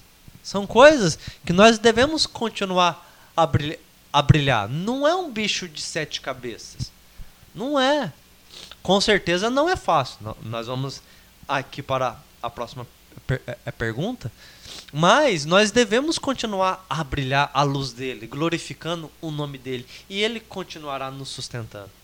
Então vamos lá. Nós aprendemos que devemos ser luz onde quer que nós estivermos. Trabalho, escola, faculdade, tomando um café, assistindo filme. Pode assistir filme, viu, irmãos? Fica tranquilo. Pode assistir filmes, não tem problema. Assistir filme aí. Mas continua brilhando a luz de Cristo. Por favor, não apague a luz. Vamos lá. E como manter essa luz acesa? É só colocar o dedinho na tomada? Não é bem assim. Não vai pôr o dedo na tomada, irmão, para pensar que vou, vou carregar aqui a força e vou brilhar. Não, não é assim. Lógico que nós aprendemos que o sermão do monte é para nós. É fácil? Não. Eu ainda estou em um processo que Cristo está trabalhando em mim. Aquele que começou a boa obra na minha vida é fiel para terminar. Eu creio nisso, porque eu sou ruim, cara. Dentro de mim tem coisas que eu não queria que tivesse, mas tem. Mas eu estou pedindo para Deus todos os dias, muda a minha vida, que eu tenha, que eu possa ter um caráter parecido com o teu, Jesus. Para quê? Para ser rico? Não. Só para estar com ele. Eu quero estar com Cristo. Eu quero ter um caráter parecido com o dele. Então, não é fácil. Falar para você que é, ah, é fácil. Não, não é. Mas como que nós mantemos essa luz acesa? Nós já estamos aqui. Vou dar algumas dicas. Nós já falamos aqui a importância da igreja local. Extremamente importância. É ali que nós recebemos aquele combustível no nosso dia a dia e que nos vai dar força. É ali que Deus fala conosco através da palavra. É ali que através dos louvores cadeias são caídas. Cadeias caem. Nós somos libertos, curados através do nome de Jesus. Não é apenas a música, mas é o nome de Jesus que nos liberta. Então, é durante o culto, a ministração do culto, desde o do início, começa com uma oração, louvor, palavra devocional, mais louvores e palavra. E bênção apostólica. Por favor, não saia, não vá embora de um culto sem antes o pastor dar a bênção apostólica. Por favor, fique até o final. Participa do culto, começo, meio e fim. Adore ao Senhor no começo, no meio e no fim. E depois você vai embora terminar de assistir o Fantástico. Então, essas são algumas coisas que nos ajudam a manter a luz acesa, que nos dá força para continuar a nossa semana. Lógico que também tem outras maneiras. A importância de ler a Bíblia todos os dias, a importância de ter uma vida de oração, isso é fundamental. Um cristão que não ora, nem sei se posso chamar essa pessoa de cristão. Não vamos ser. Eu, eu acho que não pode. Um cristão que não tem vida de oração, cara, com quem que ele fala? com Deus? Não, porque ele não ora. Então, cara, você precisa ter uma vida de oração. Você precisa ler a palavra. Ah, mas eu não entendo. Tudo bem. Peça para Deus, leia, releia. Nós falamos aqui sobre estrutura da Bíblia. Falamos da importância que é ler a Bíblia. Ela é de extrema importância para os nossos dias a dia. Isso mantém a força, isso nos dá força. E para vocês, como manter a nossa luz acesa no mundo que só tenta apagar a nossa luz? Porque é interessante até ver quando nós acordamos animados, vamos para a batalha. Animados, chegamos no trabalho. Quem trabalha ou quem vai para a escola, vai para a escola.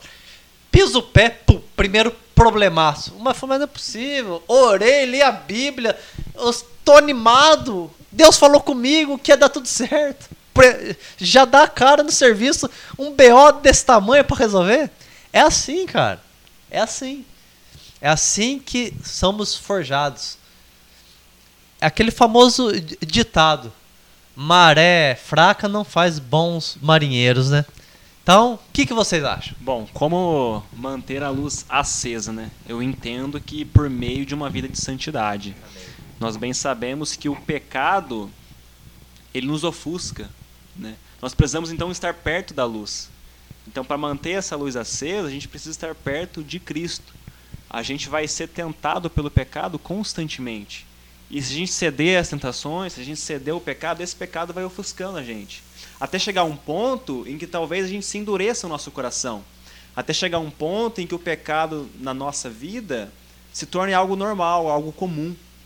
Então a gente precisa viver uma vida de santidade, uma vida de santificação, para que essa luz venha continuar sempre acesa. Fê, eu concordo com a vida de oração, eu concordo com a leitura da palavra de Deus, né, a meditação, né, a gente vê que o, o, um dos, uma das ordenanças de Deus para Josué nunca parte da tua boca o livro dessa lei, né? Ah, Deus falava diretamente com eles todos os dias, Deus falava. Então, oração e leitura da palavra de Deus é básico arroz e feijão de cristão. Se o cristão não tem a leitura da palavra de Deus, não tem oração, é, eu não sei por que está querendo ir morar no céu. Se não fala com o dono do céu, vai querer morar no céu para quê? Para passar a eternidade sem falar com Deus? Se você passa uma vida de 60, 70, 80 anos, talvez 90, sem falar com Deus, como você vai querer viver a eternidade perto de Deus sem falar com Ele, sem conhecê-lo? Né? E viver em santidade, como o irmão João falou também, viver em santidade, mas eu acrescentaria aqui também Lógico que em, em conluio, ou seja, em apoio, em, até em concordância com o que você falou a respeito da, da igreja local, né, da, da vida em comunhão de igreja, e eu bato bastante nessa tecla, eu acho a igreja local uma das coisas mais maravilhosas e mais importantes para a vida do cristão. Eu acho que isso é muito relevante para a vida do cristão, porque é o seguinte: vejamos a vida de Davi. Davi, o homem segundo o coração de Deus, em todo momento que ele fez grandes coisas, ele não fez sozinho. Tinha sempre alguém por perto dele. Ou ele estava indo servir alguém. Quando ele derrotou Golias, ele estava indo servir os seus irmãos. Quando ele é, fugia, enquanto ele fugia do rei Saul, ele tinha ali aquelas pessoas que estavam na, na caverna de Adulão com ele. Então, em todo momento, ele tinha pessoas para caminhar ao lado dele. Em, determinados momentos, ele teve Jonatas para acompanhar ele. Porém, no momento que ele ficou sozinho, o que aconteceu? Ele caiu. Porque a Bíblia fala que no momento em que os reis saíam para as guerras, Davi ficou para descansar e foi caminhar pelo palácio. E aí, quando ele chega no palácio, ele está sozinho, o que, que ele vê? Uma mulher nua se limpando. E aí, o que, que acontece? Ele cai no pecado. Ele se regenera do pecado depois, como? Quando o profeta Natan vem até ele. Porque até então ele se reclusa, ele se permanece sozinho, esconde o seu pecado e começa a adoecer. Então o profeta Natan chega até ele e leva a palavra de Deus para ele. Então, por isso que é importante para nós a vida de, de, de, de comunhão. Por isso que, para manter a nossa luz acesa, nós precisamos daquele irmão, daquele amigo, daquele que vai te trazer a palavra de Deus, aquele que vê tua chaminha se apagando, chega ali e fala: Ô, você está terra seca, hein? O que está acontecendo? Aquele cara que tem a intimidade para chegar e te dar aquele cutucãozinho. Aquele cara que tem a intimidade para chegar e falar: Vamos orar. Vem, vou orar com você. Né? Nós precisamos, e não é um só que nós precisamos, não. São vários, nós precisamos de muitos irmãos. Porque pode acontecer de em algum momento eu estar fraco, precisando de um irmão, e você ser a única pessoa próximo de mim. E você também está fraco, precisando de um irmão. O que, que vai acontecer? Um cego ganhando outro cego. Os dois cairão no abismo. Então, o que, que nós precisamos? De vida, de comunhão de igreja. Precisamos estar juntos, precisamos estar próximos para manter a nossa luz acesa. Né? Veja que Pedro não vou me recordar agora, porque eu estava em Davi, agora eu puxei para Pedro. Pedro, em, em, determinado momento, ele está ali junto com os gentios, aí os judeus chegam, ele parte para junto dos judeus e começa a agir totalmente diferente. O que, que Paulo faz? Paulo fica quieto? Paulo corrobora com a ideia dele? Não, Paulo vai lá e falou: você está errado no que você está fazendo aí, parceiro. Não é assim que funciona, não. Deus não faz acepção de pessoas. Você estava agindo de uma maneira, agora age de outra porque os teus amigos judeus chegou. Não, seja a mesma pessoa. E meu irmão, para colocar Pedro, prensar Pedro na parede, você tem que ser embaçado, hein? Você tem que ser Paulo apenas. Então, mas né, você tem que ter moral. Mas o que, que acontece? Amizade, comunhão. Você precisa ter aquela pessoa que te coloca contra a parede. E você, às vezes, precisa colocar as pessoas contra a parede. Mas, nós puxamos aqui um pouquinho do que nós falamos sobre ser sal. Não é a todo tempo você ficar colocando as pessoas contra a parede. Só quando precisa. Só em determinados momentos que vai fazer a pessoa se voltar para Deus, reconhecer o seu estado de pecador e clamar a Deus por misericórdia. Com certeza. Lógico que como líder você não pode expor a pessoa publicamente, né? Com certeza que Paulo fez isso com autoridade, propriedade, né? Com moral. Paulo era Paulo, hein? Para chegar no Pedrão ali, hein? Tinha que ter moral, hein? Vamos, venhamos, né? Não, não é qualquer um, né? Que chegar no, no Pedrex ali. Falou, pô, velho, atitude. Tá feião na fita, hein? E você vê que não teve nenhuma retórica de Pedro, né? Pedro ficou na miudinha Pedro, ali. Ah, Pedro sabia que tava errado, né? Tava ali. É, é que eu falo, você tem que ser você na onde quer que você esteja. Não, não é porque chegou os bambambam bam, bam, que você vai mudar. Não, cara. Se você é luz, seja luz em, em todo tempo. Se você é cristão, se você é crente, seja crente em todo tempo, cara. É assim que funciona. Não tem meio termo. E ali quando Pedro estava ali com os gentios, ele era o, o gentilzão, gente boa, né? Aí quando chega os judeus, não. Aí ele é mais judeuzão. Não. Aí tomou uma, uma dura que eu suponho, a Bíblia não vai falar, mas provavelmente Paulo deve ter chegado no particular ali, né? Não deve ter brigado no meio de todo mundo, né? Não, com certeza. Esse tipo de coisa você faz no particular, né? Você não vai chegar no meio da igreja, pegar o microfone e expor o teu irmão à vergonha, né? Alguns fazem. Alguns fazem. Venhamos que, infelizmente, fazem. Alguns que se acham donos é, da igreja, que tem moral, que pensa que, que é o dono, né? Fazem isso. E não é assim. Não é assim que brilha uma luz. Então vamos lá. Vamos lá, vamos seguindo, vamos tocando o nosso barco. Tudo isso que nós estamos falando está de acordo com a lição. Você que está acompanhando, você que vai dar aula no domingo, você sabe que nós estamos aí seguindo a nossa revista. Vamos falar, a luz que dissipa as trevas. Nós estaremos sempre em conflito com o mundo, isso aí é constante. Você que está brilhando, o mundo vai tentar sempre apagar sua, sua luz. Lógico, se você estiver brilhando, se você estiver apagado, o mundo não vai ter esse trabalho. Você. É aquele famoso ditado, né? As pessoas só jogam pedra em árvore que dá fruto. E vamos lá. Uma perguntinha aqui, ó. Eu quero ler aqui só para vocês. Segunda carta de Paulo aos Coríntios, capítulo 4, vai dizer assim: Agora nós mesmos somos como vasos frágeis de barro que contém esse grande tesouro, que é o evangelho de Cristo, que é a luz do Senhor. Esse grande tesouro é a luz de Cristo. Assim fica evidente que esse grande poder vem de Deus e não de nós. Nós não brilhamos a nossa própria luz, pois somos barros. Então, esse tesouro que vem é do Senhor, essa luz que emanamos é do Senhor. De todos os lados somos pressionados por aflições, mas, mas não esmagados. Ficamos perplexos, mas não desesperados. Somos perseguidos, mas não abandonados somos derrubados, mas não destruídos. E no finalzinho lá, lá, lá no versículo 18 vai dizer assim: "Portanto, não olhamos para aquilo que agora podemos ver.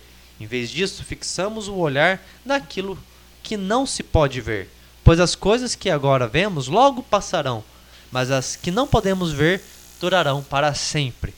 Como eu já falei, a nossa jornada realmente só se completa no céu ou nós possamos alcançar um nível de luz extrema, de conhecimento extremo aqui que nós podemos falar, ah, já aprendi bastante, já tenho aí 53 anos e 4 meses de cristão, não preciso ir mais na igreja, já, já tenho bastante conhecimento, já, já, já não preciso mais aprender nada já estou suficiente, meu lugar no, no céu já está garantido. Nós estamos aprendendo sobre luz, que devemos brilhar. Chegará uma hora que não podemos mais brilhar. Isso também vem em contraste que o nosso corpo glorioso, que é essa luz, que essa glória é uma luz, só se dará no, no arrebatamento. Então, nós che chegar, podemos chegar antes nesse nível ou não? O Fê, é... não. Não, nós não chegaremos em vida terrena, nós não chegaremos a um nível máximo. Porque nós estamos num processo de santificação. Nós estamos num processo de, de sermos passarmos por essa vida para chegarmos à vida eterna. Na vida eterna, nós não precisaremos mais, porque todos nós estaremos diante de Deus, e a palavra de Deus diz que Deus será a própria luz, não haverá dia, nem noite, nem nada, porque Deus é a própria luz. Veja bem, você citou Paulo aí, que ele diz que nós somos um vaso de barro que contém um tesouro. Eu gosto de pensar da seguinte forma nisso daí. Se você pegar um quadro e pintar uma Mona Lisa, ele vai ter o mesmo valor que o quadro de Leonardo da Vinci, que pintou a Mona Lisa? Não vai ter. Por quê? Porque foi. Porque é o quadro que contém o valor? Não. O quadro contém o valor por, por quem pintou ele, por quem criou ele. A obra de arte ela não tem valor por si só, mas ela tem valor por representar a ideia de uma pessoa que foi importante. Vê que muitas obras de arte só passam a ter valor depois da morte do, do, do, do artista. Né? Então, ou seja, é a mesma coisa com nós. Nós não temos valor por nós mesmos. Nós temos valor por aquilo que Cristo fez em nós por aquilo que Cristo é em nós. Porque se eu não tiver Cristo, que valor eu tenho? Mas se eu tenho a Cristo, se eu aceito a Cristo, eu tenho valor por quê? Porque o próprio Filho de Deus deixou o seu estado divino, se tornou humano, despiu-se da sua glória e morreu numa cruz. Pagou com o seu sangue pela minha vida. Por isso, eu tenho algum valor. Não porque eu sou o Lucas de Vargem Grande do Sul. Não. Quem sou eu?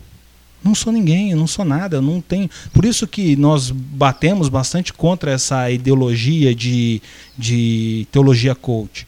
Por isso que nós vamos contra isso, porque nós não temos valor. Nós não, não, não, não temos o direito sequer de chegar diante de Deus e requerer alguma coisa, porque tudo que ele nos deu, ele nos deu de graça.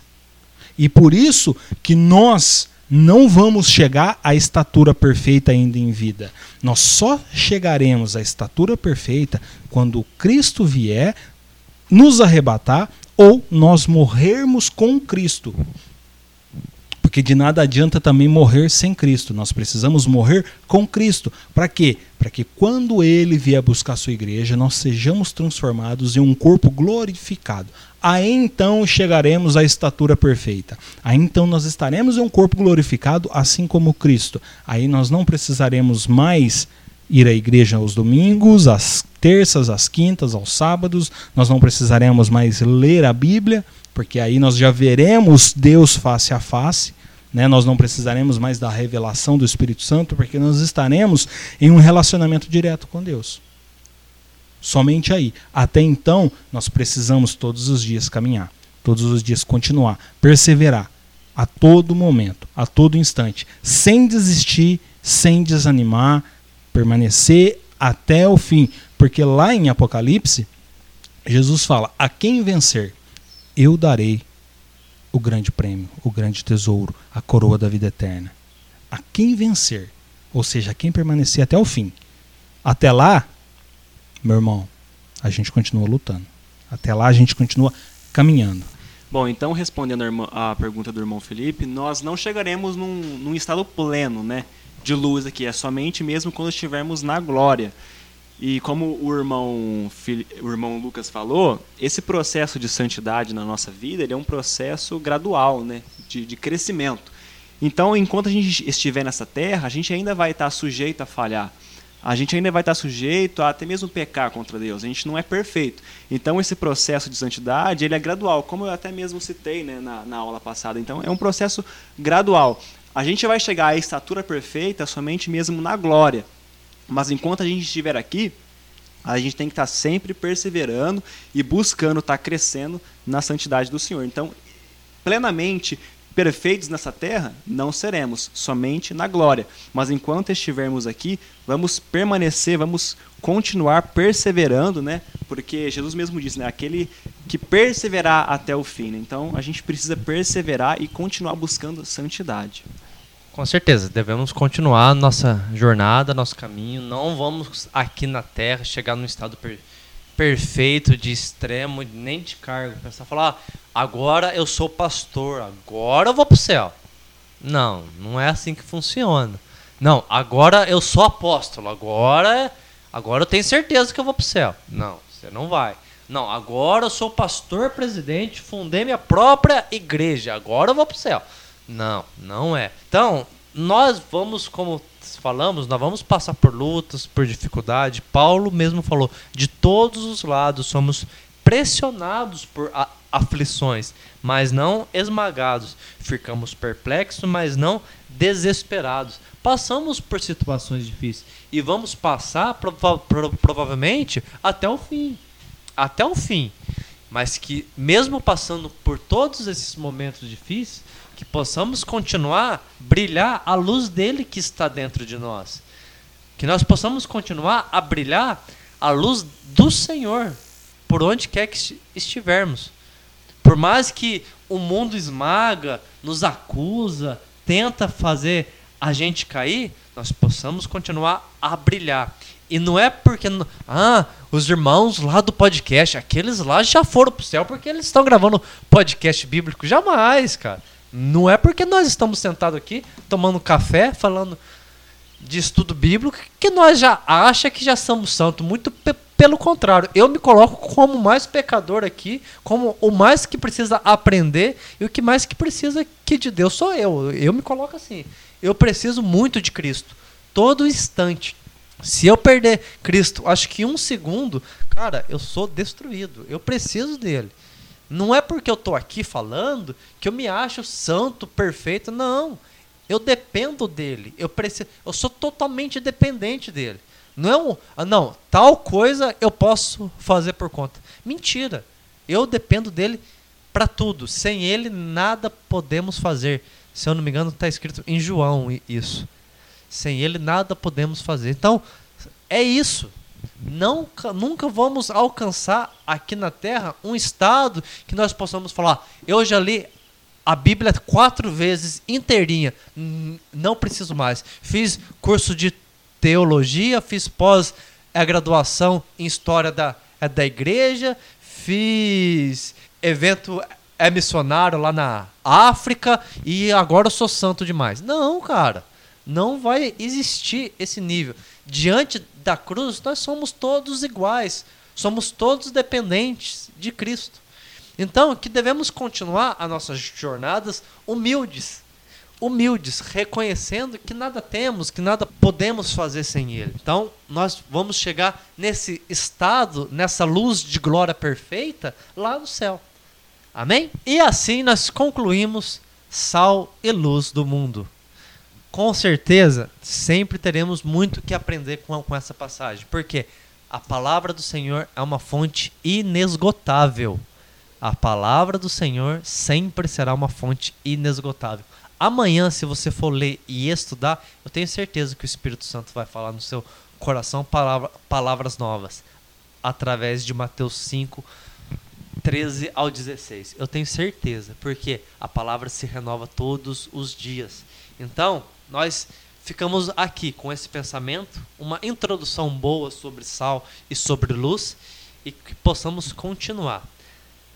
O sal e luz são para os discípulos, que possamos brilhar e que possamos, e possamos salgar essa terra com a essência do Senhor, com atitudes que glorificam o nome dele dia após dia, que possamos ser dependentes dele, para que ele possa acender a chama dele todos os dias na nossa vida. É assim que eu termino, assim que eu concluo. Como indicação de leitura, ótimo livro para você aprender um pouquinho que o que passamos não é nada do que aquele, aqueles irmãos passaram no, no passado. Os mártires do, do Coliseu. Os mártires do Coliseu. Você vai ver que mesmo diante de feras, de gladiadores, de máquinas de tortura, eles ainda brilhavam e salgavam essa terra com a essência de Cristo. Os mártires do Coliseu. Essa é a minha indicação de leitura. Bom, então estamos aí encerrando mais uma aula, né? Quero aqui mais uma vez externar aqui meu agradecimento ao irmão Felipe, irmão Lucas, por estar tá concedendo mais uma vez a oportunidade de estar aqui. Foi um período maravilhoso de, de estudo aqui sobre o sal e a terra, sobre sal e luz, né?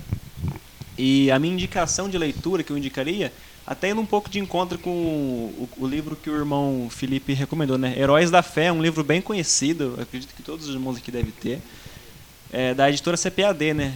É, nossa casa publicadora das Assembleias de Deus. Um excelente livro, a gente vê ali testemunhos, né? a história de grandes homens de Deus que realmente né, foram sal e luz, que ganharam aí diversas pessoas para Cristo por meio da pregação do Evangelho Então essa é a minha indicação de leitura, que os irmãos aí possam ter aproveitado bem esse período aqui, né, de ensino, de estudo da palavra do Senhor, e que devemos sempre perseverar em continuar sendo sal e luz nessa terra. Minha conclusão fica que nós precisamos ser sal e luz em todo tempo, em todo momento. Mas ser sal como Jesus foi, ser luz como Jesus foi e como ele ainda é nas nossas vidas. Que nós não venhamos extrapolar a boa medida, que nós venhamos deixar o Espírito Santo conduzir a nossa vida para que com a temperança divina nós venhamos realmente refletir o evangelho de Cristo nas nossas vidas, para que outras pessoas possam vir a conhecer a Deus, para que outras pessoas possam desejar conhecer a Deus. Como indicação de leitura, eu quero trazer aqui A Igreja Pós-Pandemia, um livro que eu li esse ano, importantíssimo para os dias atuais. Ele fala sobre a, a relevância da igreja como, como agente transformador na vizinhança, ou seja, como a igreja pode ser relevante para a comunidade local, né? E assim ser sal e ser luz também, né? Ali dá vários exemplos de igrejas nos Estados Unidos que é, é, fizeram até usaram até o espaço da igreja para transformar numa lavanderia porque a comunidade não tinha como lavar roupa e aí eles fizeram lá o espaço para as pessoas da, da vizinhança ir lá lavar roupa. Enquanto isso, as tias da classinha ficavam lá cuidando das crianças para que as mães e os pais pudessem cuidar dos seus afazeres. Né? Então, é, a gente vê vários exemplos de como a igreja pode ser relevante dentro do contexto cultural. E assim nós finalizamos o segundo episódio aqui desse segundo trimestre com esse tema maravilhoso. Eu tenho certeza que Deus vai falar muito aos nossos corações. Quero já te desejar uma boa semana, que você possa, após ouvir esse, esse podcast, você possa sentir o desejo de estar em uma escola bíblica dominical. Não perca esse momento com seus irmãos, compartilhe com ele aquilo que você aprendeu, aquilo que Deus falou ao seu coração aqui nesse momento. Leve para sua escola bíblica dominical e incentive os mais novos a participar também da escola bíblica dominical. É muito importante para as nossas vidas. Então, ficamos por aqui e até a semana que vem, se assim Deus nos permitir. Fiquem todos na paz do Senhor.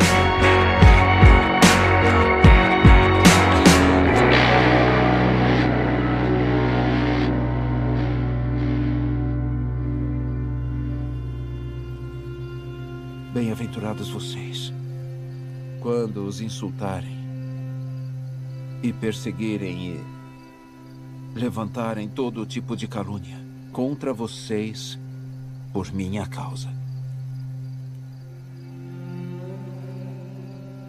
Alegrem-se e regozijem-se, porque grande é a recompensa de vocês nos céus.